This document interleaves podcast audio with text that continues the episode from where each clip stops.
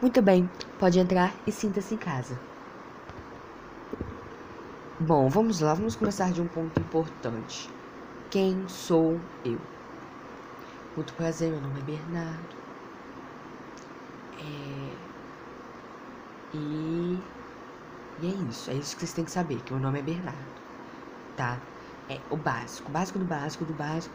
Conforme for passando os episódios, vou contando vivências, contando vai sair alguma história minha, vocês vão me conhecendo gradativamente.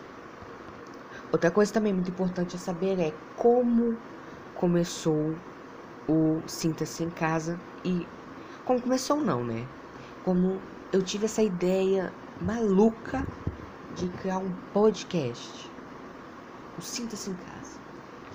É, o Sinta-se em Casa ele veio com uma necessidade minha de me expressar, mas não me expressar para alguém que convive comigo, me expressar para alguém que não convive comigo, para alguém que não tem a convivência diária comigo. É alguém que me vê uma semana ou outra, né, até consigo me expressar melhor.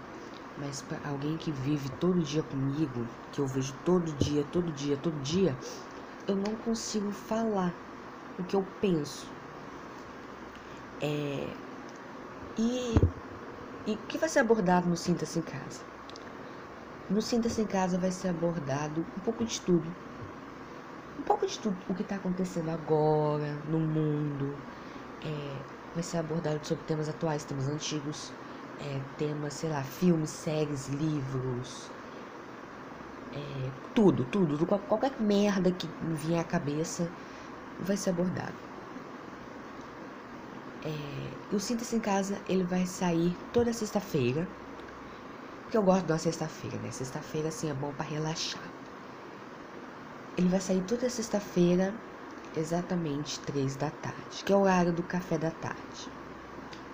Que é o horário que eu não tô fazendo nada, que eu geralmente tô comendo, né? Mas, brincadeiras à parte, é isso. Isso que tem para ser dito sobre o Sinta-se em Casa. Muito obrigado por vocês estarem escutando Sinta-se em Casa. Espero que vocês continuem escutando Sinta-se em Casa. Porque do que, que adianta você escutar um, mas você não escutar. Escutar um não, né? Escutar um, mas não escutar dois. Você escutar o primeiro, mas não escutar o segundo.